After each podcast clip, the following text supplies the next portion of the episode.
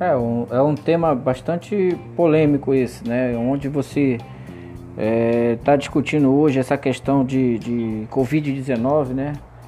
E ele passou a, a, se tornar um tema muito politizado.